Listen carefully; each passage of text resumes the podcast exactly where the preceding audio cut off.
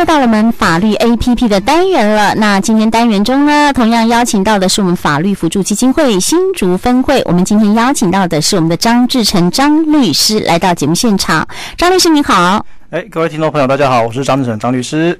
好，今天很高兴邀请到张律师来到我们的节目当中。那我们今天要探讨的主题啊，这跟所有人都有关系啊。其实，其实大家都会碰到，就是说啊，有时候我没有领到信啊，有收到这个邮差啊贴的这个招领单。好，那如果这个招领单我们如果说不去收的话，会怎么样？有没有关于这样的判决哈，来跟我们做分享的？是，那其实这个这个争议其实之前就已经做出决定了。那不过呢，在 去年呢，去年我们这个大法庭，我们新创立的大法庭有做正式做出一个宣告，就是说邮差如果贴招领单，一定要去领。那如果不去领的话呢，会有一些法律效力的产生。嗯，这样子啊，是，哎，通常我们收到这个好像有一个期限了哈，不会说马上就是，所以哎，时间 range 还蛮长，我记得大概有个差不多一呃两个礼拜的时间可以去领。对，那就要问一下哈，这个律师了哈，刚刚有我们我们讲到了哈，那如果呃寄寄这个信，然后我们不去收，其实有时候会害怕。如果说是一般的包裹，我们都很开心，赶快去领啊，自己要订的东西。可是我们一看到哇，是万一有事什么判决，然后什么书的话，这个都会觉得。的诶，蛮害怕的。好，那针对这样子的话哈，如刚我们有说了哈，这个呃，如果哈不去收的话哈，那个大法庭这边哈现在有新的见解了。那我们请教一下律师哈，那如果说呃有没有类似这样的案例啊？就是说，哎，我们收了好，如果不去收的话，那个就是判判刑会有什么？有有没有什么比较呃给争议的争议的问题？嗯，好，那我们先跟大家说一个故事好了。其实这个就是判决里面的故事。那有两个人 A 跟 B，那 A 呢希望 B 履行契约，所以他寄了一封挂号。可是呢，挂号寄到 B 的住的地方的时候呢，邮差敲 B 的门啊，喊了 B 的名字，发现你没有人回应，所以呢，他就做了一张挂号邮件招领通知单，然后贴在这个呃 B B 加钱的门箱，上面写说啊，你要到某年某月某日到邮局领取。那结果呢？通知单上期限到了，可是呢，这个 B 呢就是没有去邮局领。那因此呢，邮局就在那个信封加盖招领逾期退回啊，就退到 A 的 A 的住处。而之后呢，A 决定说啊，算了，我不要履行这个契约了，所以又寄了一封挂号信寄到 B 的住处，也跟他说，也。透过邮差，然后呢，邮差叫门、按门铃，什么 B 都没有出现，所以呢，也又也又再做了一张招领通知单贴在信箱的前面。那结果呢，这一是因此呢，信件呢就退回了 A 的地方。嗯，是，呃，通常哈，我们好像收到这种招领通知单，好像是要投递两次。啊，两次以上家里没有人的话，哈，他就会贴一张呃红色单子，或是有一个邮差的专用的那个类似明信片，这样通知你要到邮局来领。那刚刚讲到这个，因为呃 A 寄的是这个旅行的契约，那因为 B 一直都没有去领哈，那这会不会有一些什么争议上的问题？是的，那其实争议就是说呃。履行契约或解除契约的信件呢，阿 B 都没有看到。那这样的话，A 跟 A 讲的这些事情，那到底算不算有被 B 给了解到或者是领受到呢？也就是说，解呃 A 的履行契约和解除契约对于 B 有没有发生效果？是。啊，那会怎么样呢？因为呃，如果说有些人是故意不去收了哈，我就拒领嘛哈。那有些人是真的不在家收不到。那如果是这种情况之下哈，这个契约有没有效？是的，那我们接下来就来讲一下这个争议。那我们在了解争议之前呢，我们要先呃看两个关于法律上的定义。那法律要怎么定义说对方收到你的讯息呢？那我们有一个专有名词叫做意思表示。嗯，那意思表示有两种，那第一个就是对话的，第一个第二个就是非对话的。那对话的呢很简单，就是我跟你讲说，诶，我要买这个东西，然后你如果听到了，哦，好，我要卖这个东西给你，那已经了解了，知道了，收到对，确实收到对方的讯息，那这样对话的意思表示就达成了。嗯，那我们这个叫做了解主义，也就是说我了解了，我听到了，OK，我做出回应了，那就是意思表示我到达了。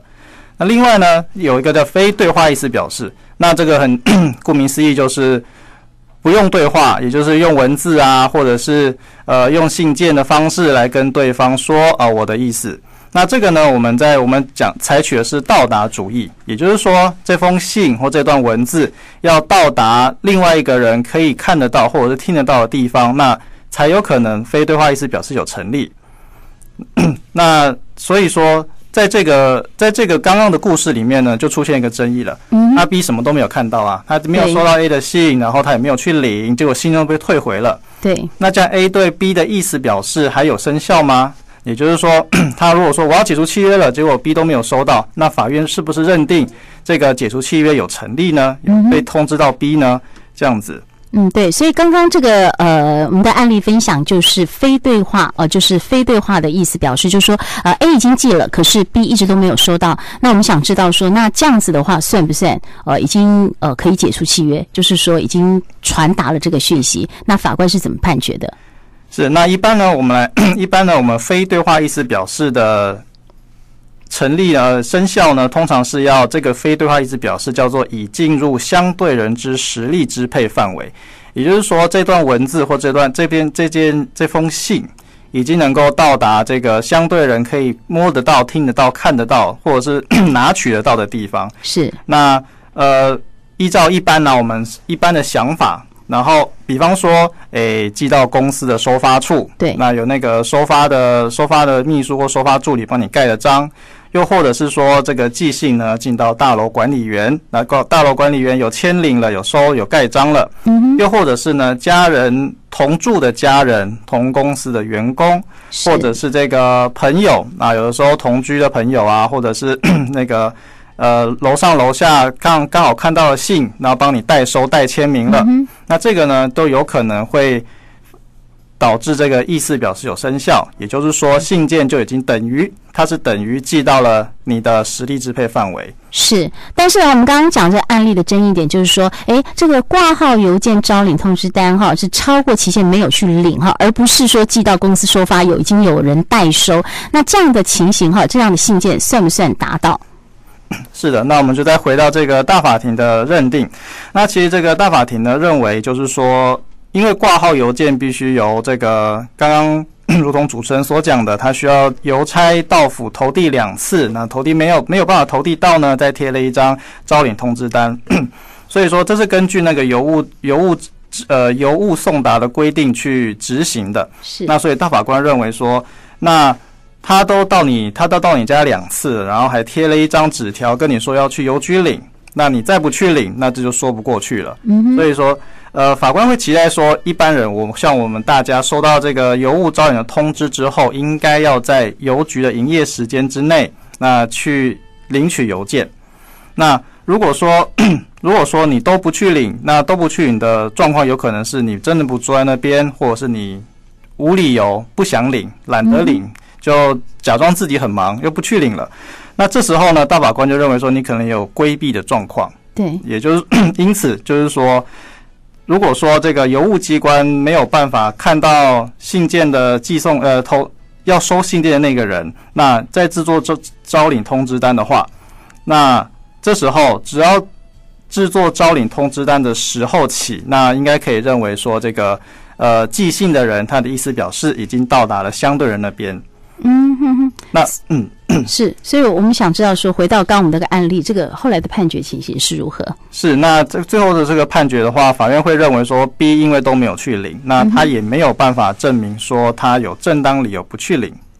哦，是。那 因此就是说，认为解除契约是有效果、成立的，是成立的哈。对对，对，对。嗯，所以那，想要请问一下张律师，就是说，啊、呃，如果哈，我们真的是长期，比如说我们是出呃出国旅行啦，哈，那真的不在家，真的是没有收到，那像这样子的情况之下，呃，是不是可以跟法院来呃做申诉啊，或是我们有有这个实证吗？哎，是的，没有错。那其实这个在法院虽然说认定你。在挂号邮件招领通知单贴在贴在家门前的时候，就算有收领到了。那不过呢，如果你真的有正当理由，比方说你长期在外工作、出国旅游，或者是有一些其他的不居呃确实不居住在那个信件的寄送地的话，你都可以您都可以提出相关的证明去跟法院说，哦，我是有正当理由没有办法领到那封信。嗯，这样子，那但是呢，因为这个常常规避的情况真的是很多，很多。对，有的时候，因为有的时候，呃，信件会寄到户籍地，是有的时候寄到那个现现在居住的地方。那一个人通常可能会有两个以上的地址，是。啊有时候故意讲 A 地址不讲 B 地址，导致那个寄信就寄到 A 地址。啊。那个当事人就说：“哎，我都没有收到信啊，或者是跟法院说：‘哎，我都没有收到信啊’，然后导致一些不利的后果。是对，所以这样其实、嗯、呃其实是不太好的。所以建议大家必须要有一个确实可以收到信的地址，嗯、这样才不会呃不会。”就是失去自己的权益，也不会呃漏掉一些非常重要的信件。嗯，是啊哈啊，当然哈，如果说你真的是没有收到信件，你有正当理由也可以提出来哈申诉了哦。好，那针对我们今天谈的这个主题哈，我们的张律师有没有其他需要补充的？是，最后再跟大家补充一个，刚刚一直提到大法庭三个字，是那大法庭三个字其实是一个新的制度，那是在一年多前创立的。也就是说，本来我们有三级三审法院，从地方法院、高等法院到最高法院。是。那可是呢，也最高法院也是有很多法官嘛。嗯。那最高法院的法官有的时候对于法律问题的思考呢，他也是不会统一的。他每个人都有每个人想法。本来这个要这个方式怎么去统一争议呢？是透过判判例，大家应该都有听过。对。听过判例跟呃内部开会决定做出一个决议。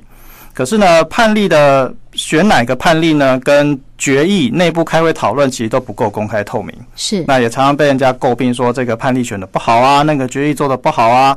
因此，最后司法院决定在一百零八年开设了一个新的大法庭制度。那它也是开庭，那但是呢，它只针对有法律争议的部分开庭，做出统一审理，找所有的专家、申请人，还有一些呃其他的法官、教授一起发表意见。然后透过公开的方式，啊，现在也有录影、录音转播了。透过公开的方式做出统一的法律见解，那希望可以消弭大家对于司法的不信任。那有一个统一的见解呢，以后大家也比较好做事。哦，是哈，我们真的常听到大法庭，想说到底大法庭是什么东西哈？那我想听众朋友们现在都比较了解了哈，啊，就是不用在内部讨论的方式哈，就是以公开、公平、公正的方式哈，来做出统一的法律见解。